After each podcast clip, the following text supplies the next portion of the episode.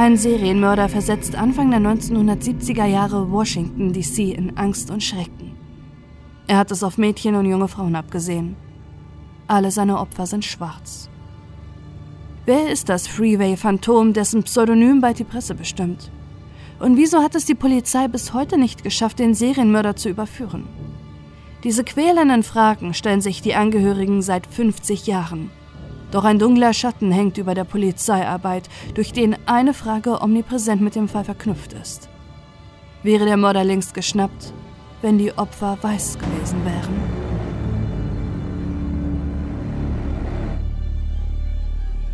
Carol Denise Spinks ist ein ganz gewöhnliches 13-jähriges Mädchen.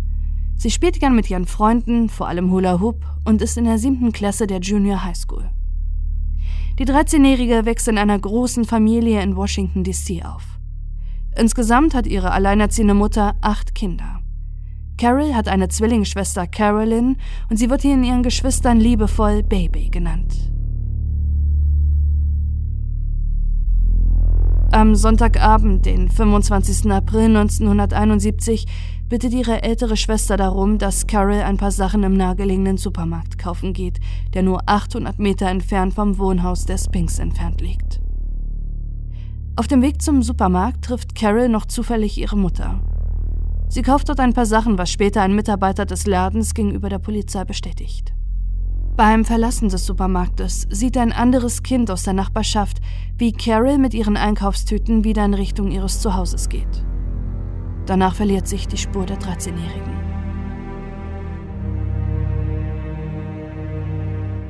Nachdem Carol vom kurzen Einkauf nicht schnell wieder zu Hause ist, gerät ihre Familie in Sorge. Noch am selben Abend organisiert ihre Mutter eine Suche, bei der sich viele Nachbarn und Familienmitglieder der Spinks beteiligen. Doch die 13-Jährige ist wie vom Erdboden verschluckt.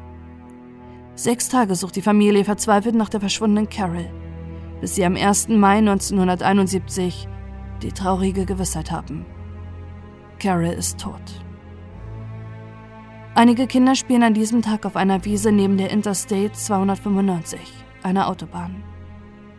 In der direkten Nähe befindet sich außerdem das St. Elizabeth Hospitals, ein Krankenhaus mit der größten psychiatrischen Abteilung in der Region, in dem auch Kriminelle und Mörder behandelt werden. Dort auf einem kleinen Grünstreifen macht eines der Kinder sechs Tage nach dem Verschwinden von Carol die schreckliche Entdeckung. Die Leiche eines Mädchens liegt auf der Wiese. Schnell ist klar, dass es sich bei der Toten um Carol Denise Spinks handeln muss. Sie hat die gleiche Kleidung getragen wie bei ihrem Verschwinden. Ein roter Pullover, blaue Shorts und braune Socken. Doch eine Sache fehlt, ihre blauen Tennisschuhe. Hat ihr Mörder diese als Trophäe behalten? Die Autopsie ergibt, dass Carol vergewaltigt wurde. Auch nach ihrem Tod noch.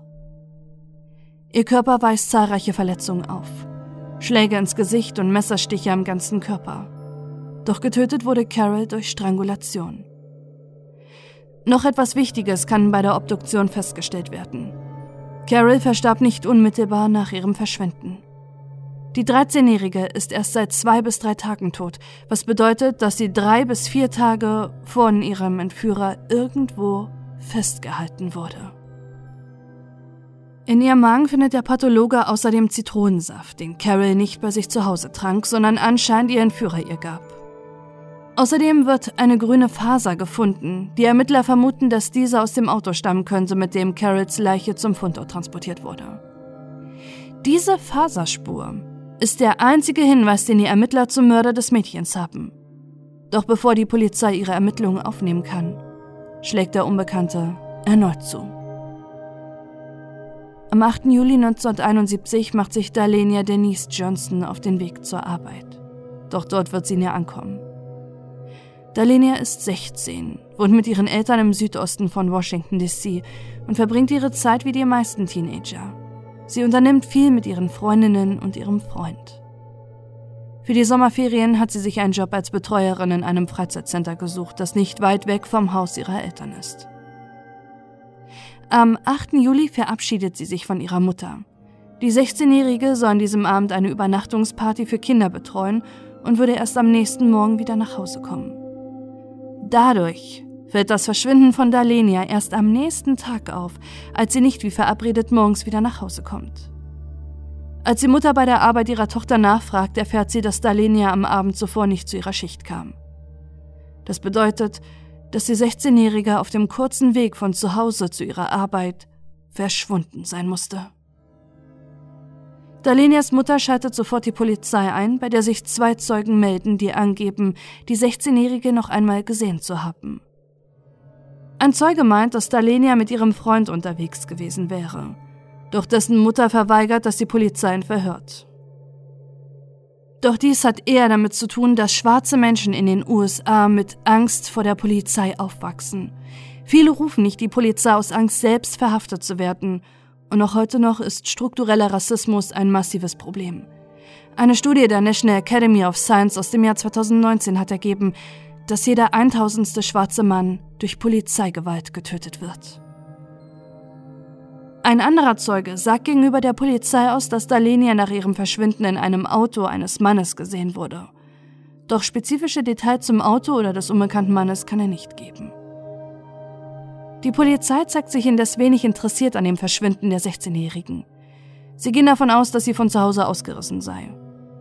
Diese Vermutung ändern die Ermittler auch nicht, als Dalenias Mutter berichtet, dass immer wieder ein unbekannter Mann bei ihr anruft, der sie verspottet und behauptet, ihre Tochter getötet zu haben. Dass der Mord von Carol mit dem Verschwinden von Dalenia zu tun haben könnte, ziehen die Ermittler außerdem nicht in Erwägung. Auch wenn nur drei Jahre Altersunterschied zwischen den beiden liegen, macht das in der Entwicklung der Teenager viel aus. Sie vermuten, dass Carol von einem Sexualstraftäter getötet wurde, der es auf Mädchen abgesehen hätte aus diesem Raster fällt die reifere Dalenia raus.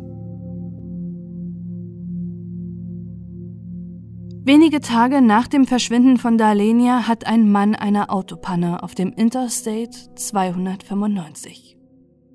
Auf dem kleinen Stück Wiese neben der Autobahn und dem St. Elizabeth Hospital findet er die Leiche einer jungen Frau.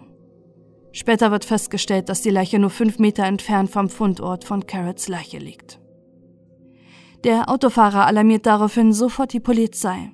Doch was dann passiert, sorgt bis heute für Diskussionen bei dem Fall.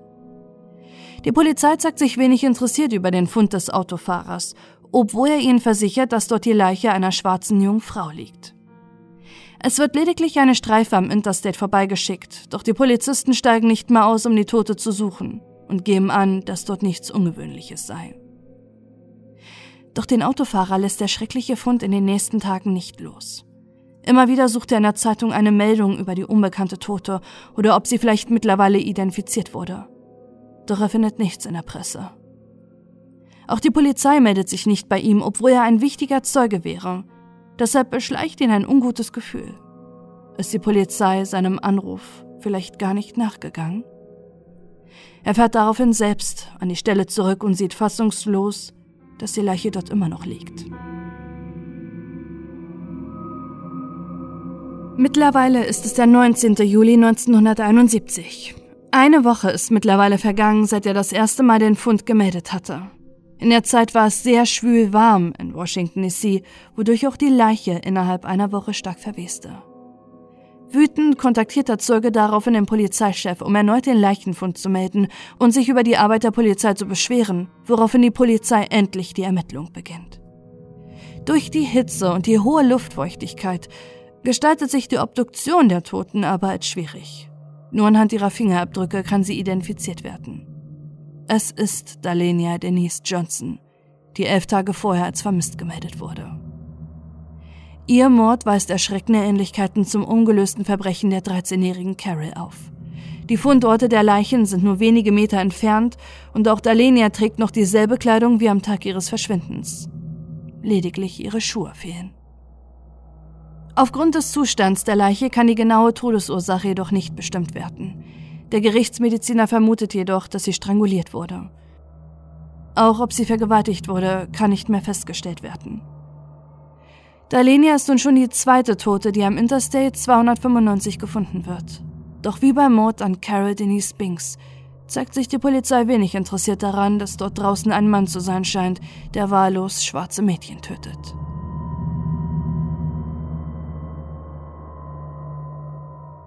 Am Abend des 27. Juli 1971 schickt die Mutter von Brenda Faye Crockett ihre zehnjährige Tochter los, um im nahegelegenen Supermarkt noch Brot und Hundefutter zu kaufen. Sie lebt mit ihrer Familie im Nordwesten von Washington, D.C.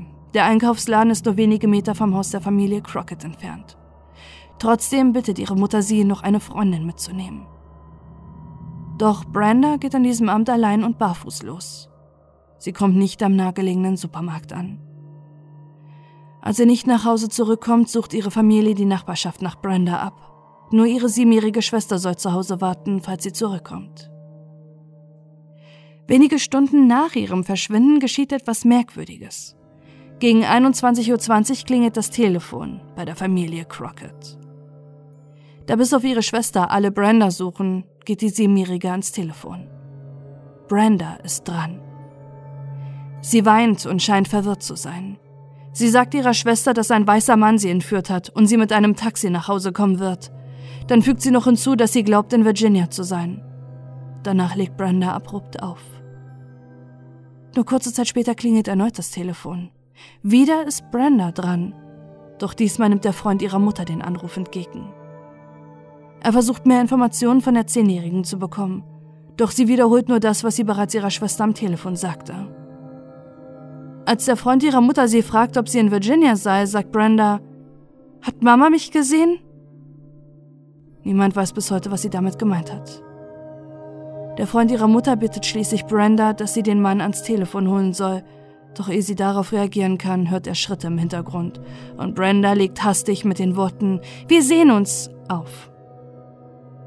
Die Polizei vermutet mittlerweile, dass der Entführer absichtlich Brenda falsche Informationen gibt und sie bei ihrer Familie anrufen lässt, um die Ermittlungen in eine falsche Richtung zu lenken, damit nach einem weißen Mann in Virginia und nicht in Washington DC ermittelt wird. Möglicherweise hat er sich nach den ersten beiden Morden, die wenig Aufmerksamkeit erregten, sicher gefühlt, um sein perfides Spiel mit den Angehörigen zu spielen. Aber auch Dalenias Mutter hatte von einem unbekannten Anrufer berichtet, der sagte, dass ihre Tochter tot sei. Eine andere Theorie ist, dass Brendas Familie den Entführer kennt und er mit dem Anruf sicherstellen will, dass niemand ihn mit Brenda gesehen hat. Das könnte erklären, warum Brenda explizit danach gefragt hat, ob ihre Mutter sie gesehen hat. Außerdem ist nicht auszuschließen, dass Brenda ihren Entführer vielleicht sogar selbst kennt. Ihre Verabschiedung mit Wir sehen uns könnte ein gewohnter Reflex sein, der darauf hindeutet, dass sie in einer ihr bekannten Umgebung ist, möglicherweise sogar in der Nachbarschaft. Die Suche nach Brenda dauert nur wenige Stunden.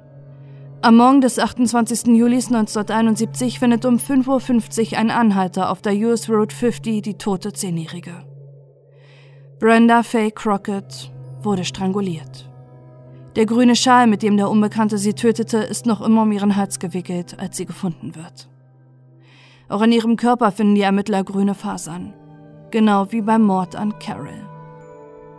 Wie die beiden anderen toten Mädchen trägt auch Brenda keine Schuhe. Allerdings ging sie bereits von zu Hause ohne Schuhe los. Ungewöhnlich ist in diesem Zusammenhang allerdings, dass ihre Füße viel zu sauber dafür sind, dass sie barfuß lief. Die Leiche wurde also gewaschen, bevor ihr Mörder sie an der Autobahn ablegte. Es ist das erste Mal, dass die Ermittler die Morde an Carol, Dalenia und Brenda miteinander verbinden und zu dem Schluss kommen, dass mutmaßlich ein und derselbe Mann den Mädchen das angetan hatte. Doch trotzdem gibt es beim Mord an Brenda Unterschiede zu den vorherigen Taten. Ihre Leiche wird innerhalb weniger Stunden gefunden. Das erste Opfer, Carol, wurde im Gegensatz dazu einige Tage festgehalten, bevor sie getötet wurde. Dalenias Leiche war bereits zu stark verwest, um den genauen Todeszeitpunkt zu bestimmen. Allerdings ist anzunehmen, dass auch sie festgehalten wurde, denn zwischen dem ersten Zeitpunkt des Fundes ihrer Leiche und ihrem Verschwinden lagen einige Tage. Brenda wurde hingegen noch am selben Tag ihres Verschwindens getötet. Das deutet darauf hin, dass der Mörder es eilig hatte. Es gab eine gewisse Dringlichkeit, sie schnell zu töten. Was könnte also der Grund sein, dass der unbekannte Serienmörder nun sein Muster änderte?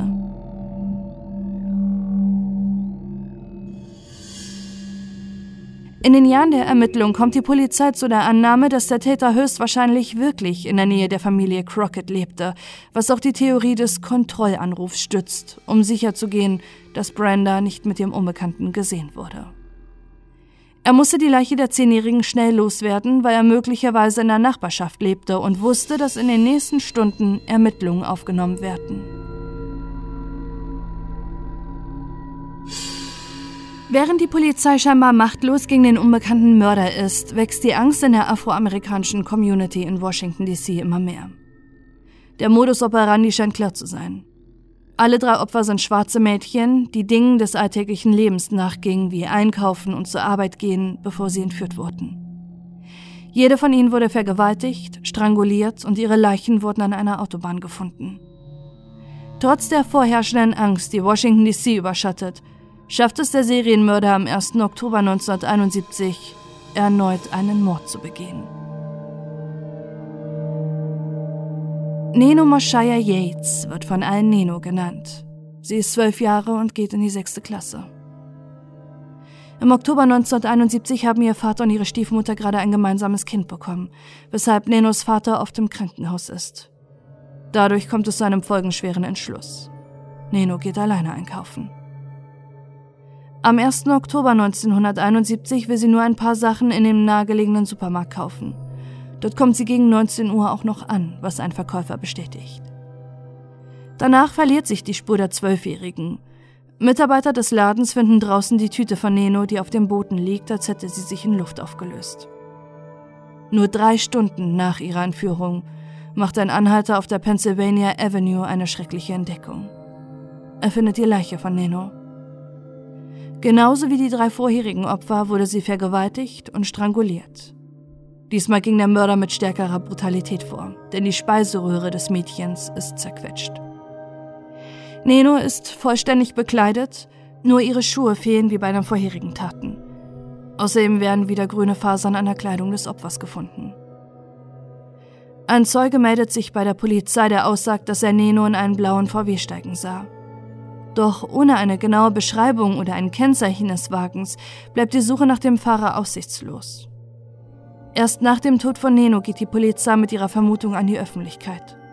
Dort draußen scheint ein Serienmörder zu sein, der es auf schwarze Mädchen abgesehen hat und bereits vier Opfer getötet hat. Die Tageszeitung Daily News prägt in einem ihrer ersten Artikel über den unbekannten Mörder seinen Namen, den bald das FBI, die sämtliche Presse und sogar der Täter übernimmt. Das Freeway Phantom.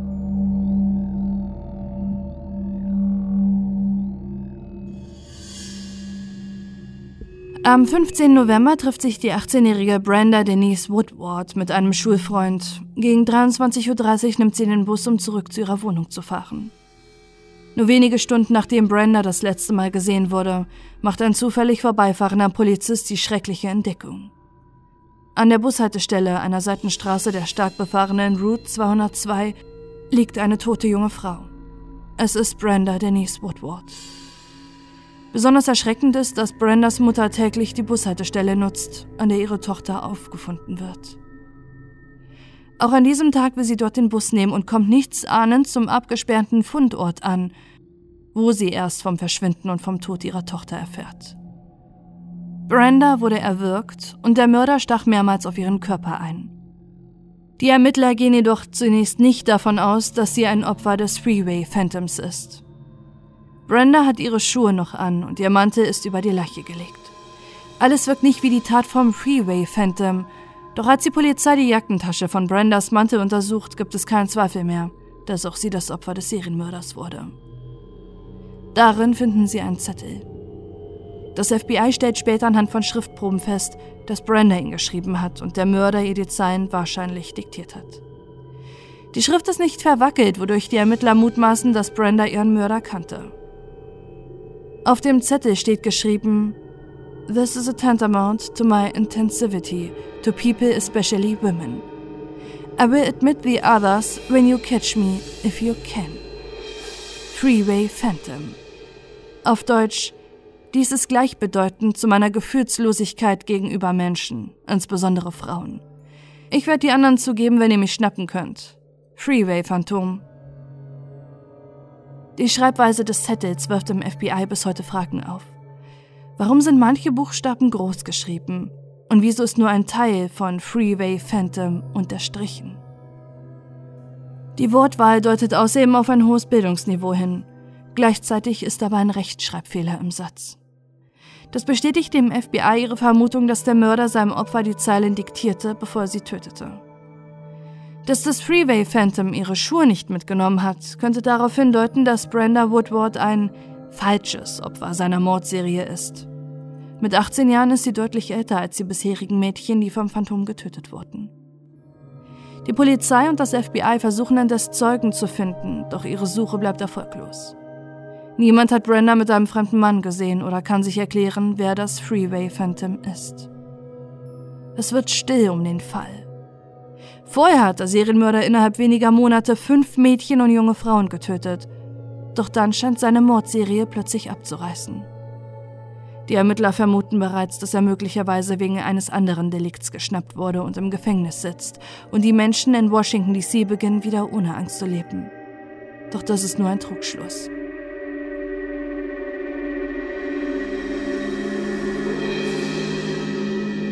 Am 5. September 1972, fast ein Jahr nach dem letzten Mord des Freeway Phantoms, verabschiedet sich Diane Denise Williams um 23.20 Uhr von ihrem Freund.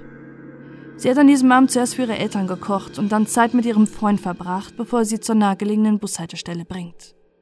Er wird der Letzte sein, der sie lebend sieht. Diane ist 17. Bei ihren Freunden ist sie bekannt für ihren Spürsinn für Mode und möchte einmal Model werden. Nachdem sie am Abend des 5. September in den Bus gestiegen ist, verliert sich die Spur von Diane. Am nächsten Tag findet ein Trucker die Leiche der Jungfrau. Sie liegt am Interstate 295, nicht weit entfernt vom Fundort der ersten beiden Leichen des Freeway Phantoms. Auch Diane wurde erwürgt, auch ihre Schuhe wurden ihr ausgezogen. Diesmal stehen sie allerdings wie absichtlich zur Schau gestellt neben der Leiche. Bei der Obduktion werden Spermaspuren gefunden. Es wird allerdings vermutet, dass diese von Dianes Freund stammen und es keinen sexuellen Übergriff vom Mörder gab. Nachdem es fast ein Jahr still um das Freeway Phantom war, hat er nun erneut ein Opfer gefordert. Erschreckend ist dabei, dass es den Mörder anscheinend zurück zu seinen ersten Tatorten zieht. Dianes Leiche ist nicht weit vom Fundort von Carol und Darlene entfernt. Außerdem wurde die zehnjährige Brenda, sein jüngstes Opfer, auch dort in der Nähe entführt. Mittlerweile bestimmt das Freeway Phantom die Presse in Washington. Es werden Suchplakate nach Zeugen veröffentlicht und eine Belohnung ausgelobt. Immer wieder erreicht die Presse Hinweise, doch keiner erweist sich als nützlich. Bereits in der fast einjährigen Pause des Serienmörders hat die Polizei keinen erfolgreichen Hinweis bekommen, wer das Freeway Phantom ist. Nach dem Mord an Diane stehen sie nun wieder vor dem Nichts. Zwar ist seit seinem vierten Mord das FBI im Fall involviert, doch auch sie scheinen machtlos gegen den unbekannten Serienmörder zu sein. Es gibt kaum Zeugen, keine Verdächtigen und das Freeway Phantom scheint keine Fehler zu begehen, die ihn überführen. Doch erst 1974 wird vom FBI eine Taskforce gebildet. Erst zwei Jahre nach dem letzten Mord. Viel zu spät, wie die Hinterbliebenen der sechs Opfer finden. Doch das FBI in Washington DC sei durch die Watergate-Affäre und die anhaltenden Proteste gegen den Vietnamkrieg ausgelastet, heißt es in der öffentlichen Erklärung. Es arbeiten zwar zahlreiche Detectives an der Mordserie des Freeway Phantoms, die sich für die Aufklärung engagieren, doch sind es wirklich genug? Es ist wie ein dunkler Schatten, der über dem Fall liegt und die Familien verzweifeln lässt wäre das Freeway Phantom schon lange geschnappt, wenn seine Opfer weiß gewesen wären. In den 1960er und 1970er Jahren sind mehr als 70 Prozent der Bevölkerung in Washington DC schwarz. Auch wenn wichtige Gesetze wie der Civil Rights Act von 1964 die Diskriminierung verbieten, sieht es in der Realität ganz anders aus. Rassistische Spannungen sind vorherrschend, vor allem von Seiten der Polizei in Washington, D.C., bei der fast ausschließlich Weiße arbeiten. Schnell vermuten die Ermittler nach den ersten Morden, dass der Freeway Phantom Serienmörder schwarz wäre. Statistiken aus den 1970er Jahren zeigen zwar, dass Opfer oft aus der gleichen Bevölkerungsgruppe stammen wie der Täter, doch dass damals fast gänzlich ausgeschlossen wurde, dass der Täter weiß ist, ist die Familien bis heute eine Farce. 1980 gibt der Vater von Diane Williams der Washington Post ein Interview. Darin sagt er, Wenn es weiße Mädchen wären, hätte die Polizei den Täter gefunden. Ich glaube nicht, dass die Polizei allen Hinweisen gefolgt ist, die sie hatten. Warum denken Sie, dass die Person schwarz war? Warum untersuchen Sie nicht auch Weiße? Auch die Schwester von Carol Spinks gibt ein Interview und äußert sich ähnlich. Wenn es weiße Mädchen gewesen wären, hätte die Polizei die Fälle gelöst. Sie haben sich nicht um uns gekümmert. Alle Fälle, in denen weiße Mädchen involviert sind, werden immer noch untersucht, aber unsere wurden vergessen. Sie nehmen dabei Bezug auf ähnliche Kindesentführungen und Morde in den 1970er Jahren, bei denen die Polizei ein Großaufgebot an Beamten einsetzte. Diese Opfer waren allerdings weiß. 2006 äußerte sich auch der ehemalige Detective Tommy Musgrove in einem Interview mit der Washington Post dazu. Er arbeitete seit 1972 an dem Fall und sagt, wenn die Mädchen weiß gewesen wären, hätte die Polizei mehr Einsatzkräfte angefordert. Daran besteht kein Zweifel. Nach dem Mord an Diane Denise Williams reißt die Mordserie erneut ab. Bis heute. Zwar versuchen die Ermittler, auch andere Morde an schwarzen Mädchen mit dem Freeway Phantom in Verbindung zu bringen, doch sie weisen nicht die typischen Merkmale des unbekannten Mörders auf. Alle sechs Opfer haben viele Gemeinsamkeiten. Sie sind klein und zierlich, wodurch die Ermittler vermuten, dass der Mörder sie für gleichaltrig hielt. Alle gingen vor den Morden einer gewöhnlichen Tätigkeit wie Einkaufen oder zur Arbeit fahren nach und verschwanden, ohne dass jemand etwas Genaues beobachten konnte. Alle wurden außerdem an stark befahrenen Autobahnen gefunden und fünf der sechs Opfer hatten grüne Fasern am Körper.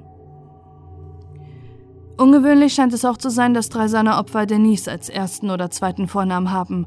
Zwei weitere Opfer heißen Brenda.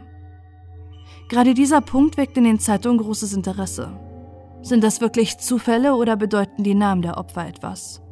Hat sich der Mörder die Frauen und Mädchen vielleicht wegen ihrer Namen ausgesucht? Die Polizei hält das allerdings für unwahrscheinlich. Als wichtigste Tatverdächtige vermuten die Ermittler in den 1970er Jahren die Mitglieder der Green Vega Rapists, einer Gruppe von Vergewaltigern, die in einem grünen Chevy Vega durch Washington DC fuhren und Frauen entführten und vergewaltigten. Zur gleichen Zeit, als die Mordserie des Freeway Phantoms plötzlich abreißt, werden auch die Green Vega Rapists verhaftet und verurteilt. Könnte das der Grund sein, warum es nach Diane Williams keinen weiteren Mord gibt? Die Polizei und das FBI befragen einige Mitglieder der Gang im Lorton-Gefängnis, in dem sie einsitzen. Einer von ihnen scheint sich den Ermittlern sogar anzuvertrauen. Es ist Morris Warren. Er erklärt sich bereit, mit ihnen zu reden, wenn die Polizei seinen Namen aus der Öffentlichkeit raushält. Sie stimmen zu und Morris gibt der Polizei erstaunlich viele Details über die Morde des Freeway Phantoms. Er behauptet allerdings nicht selbst der Täter zu sein, sondern dass es ein anderes Mitglied der Green Vega Rapists war. Die Ermittler bezeichnen sein Wissen zunächst als eindeutiges Täterwissen. Er konnte die Details nicht aus der Presse erfahren haben, sondern musste den Mörder kennen. Warren zeigt der Polizei und dem FBI sogar, wo Brenda Crockett und Dalenia Johnson getötet wurden und wo der Mörder dann ihre Leiche ablegte. Warren selbst hat für die Taten ein Alibi, doch bevor die Ermittler von ihm einen Tatverdächtigen bekommen, unterläuft der Polizei ein verheerender Fehler. In der Presse wird veröffentlicht, dass ein Insasse aus dem Lorton-Gefängnis mit den Ermittlern kooperiert und ihnen eine Spur zum Freeway Phantom gegeben hat. Warren, der die Kooperation mit den Ermittlern nur einging, unter dem Versprechen, dass keine Details an die Öffentlichkeit gelangen, verweigert daraufhin weitere Aussagen. Er widerruft seine bisherigen Aussagen und sagt den Ermittlern, dass es nur ein Scherz gewesen wäre. Für die Familien der Opfer ist dieser gravierende Fehler der Polizei besonders frustrierend. Sie hatten die Hoffnung, dass die Ermittlungen gegen die Green Vega Rapist Gang endlich einen Durchbruch liefern. Doch nun stehen sie wieder vor dem Nichts. Nachdem Morris Warren jegliche Kooperation verweigert, werden keine weiteren Ermittlungen in die Richtung der Gang vorgenommen. Später sagen die Ermittler, dass Warrens Wissen höchstwahrscheinlich doch nur aus der Presse stammen würde. 1977 kommt ein weiterer Verdächtiger ins Spiel. Es ist der 58-jährige Techniker Robert Eskins. Als 19-jähriger Student vergiftet er 1938 eine Sexarbeiterin mit Cyanid in ihrem Whisky. Sie stirbt an den Folgen. Nur zwei Tage später ersticht er eine weitere Sexarbeiterin. Er wird schließlich verhaftet und kommt in einer psychiatrischen Einrichtung unter, dem St. Elizabeth Hospital. Dort, wo die Leichen von Carol Spinks und Dalenia Johnson 1971 gefunden werden. Nur fünf Monate nach seiner Entlassung erwürgt er erneut eine Frau und wird verurteilt. 1958 kommt Eskins aus der Haft und scheint bis zum Jahr 1977 ein normales Leben zu führen. Er arbeitet als Techniker im St. Elizabeth Hospital, in dem er Jahre zuvor selbst Patient war. Im März 1977 entführt Robert Eskins eine junge Frau, die an seinem Haus vergewaltigt. Sie kann flüchten und Robert Eskins wird gestellt. Als die Ermittler seine Vergangenheit durchleuchten, kommt ihnen schnell der Verdacht, dass er das mysteriöse Freeway Phantom sein könnte. Er passt genau auf das Profil, welches die Ermittler hinter dem unbekannten Serienmörder vermuten. Ein schwarzer Mann mittleren Alters, der in der Nachbarschaft der Mädchen lebt. Er hegt einen Hass gegen Frauen, ist bereits vorbestraft und hat eine Verbindung zu den Fundorten der Leichen, wie dem St. Elizabeth Hospital. Bei einer Durchsuchung seines Hauses findet die Polizei zahlreiche Frauenschals, die verschmutzt sind. Merkwürdig ist, dass vor allem da Robert Eskens allein lebt. Er hat zahlreiche Fotos von unbekannten Mädchen und jungen Frauen, außerdem nutzt er ungewöhnlich oft das Wort Tantamount, also gleichbedeutend.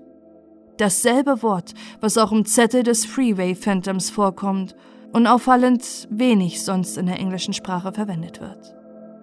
Doch trotz der vielen Verdachtsmomente gibt es keinen Beweis gegen Robert Eskins. Die grüne Faser, die an fünf der sechs Opfer des Freeway Phantoms gefunden wurde und das einzige ist, was die Ermittler vom Serienmörder haben, stimmt mit nichts in der Wohnung von Eskins überein. Nur die Entführung der jungen Frau im Jahr 1977 kann ihm die Polizei nachweisen. Und bei den Morden des Freeway Phantoms beteuert Robert Eskins seine Unschuld. Bis zu Eskins Tod im Jahr 2010 hält einer der Detectives, der ihn für das Freeway Phantom hält, weiterhin mit ihm Kontakt, in der Hoffnung, dass Eskins eines Tages gesteht. Doch das tut er nicht. In einem seiner letzten Briefe an den Detective schreibt er, dass er nicht die Verderbtheit habe, die erforderlich sei, um diese Verbrechen zu begehen.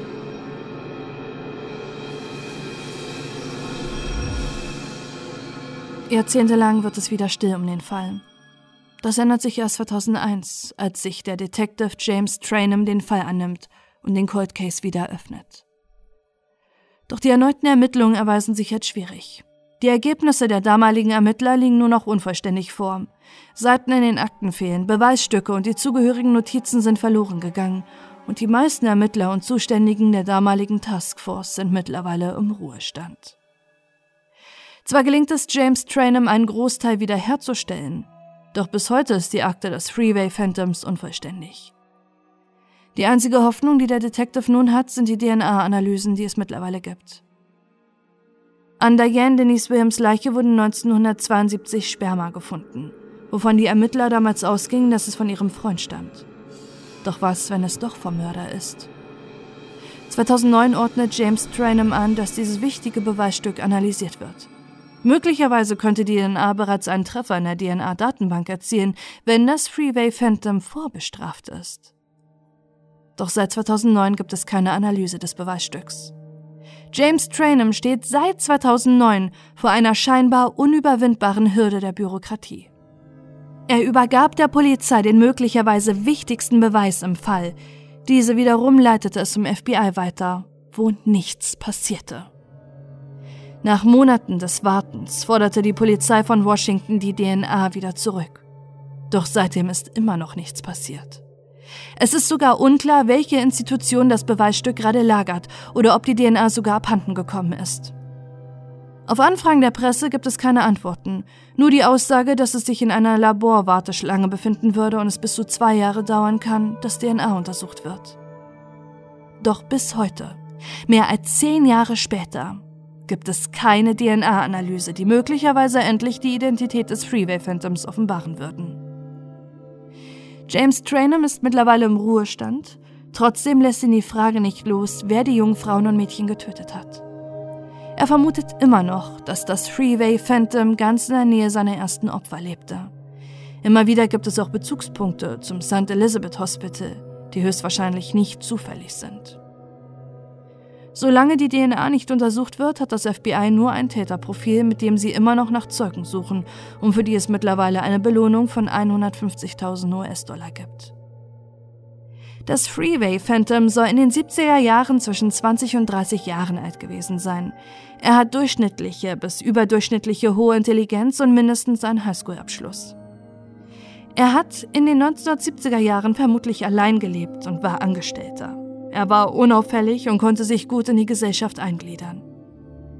Für die Familien seiner sechs Opfer ist die hohe Belohnung für Zeugen allerdings nur ein schwacher Trost. Sie alle sind nach den Tragödien, die der Serienmörder über ihre Familien gebracht hat, gebrochene Menschen. Für sie alle hängt über ihrem Schicksal ein dunkler Schatten, der eine Frage immer wieder aufwirft. Wäre ihr Mörder längst geschnappt, wenn Carol Spinks, Dalenia Johnson, Brenda Crockett, Nanomoshia Yates, Brenda Woodward und Diane Williams weiß gewesen wären?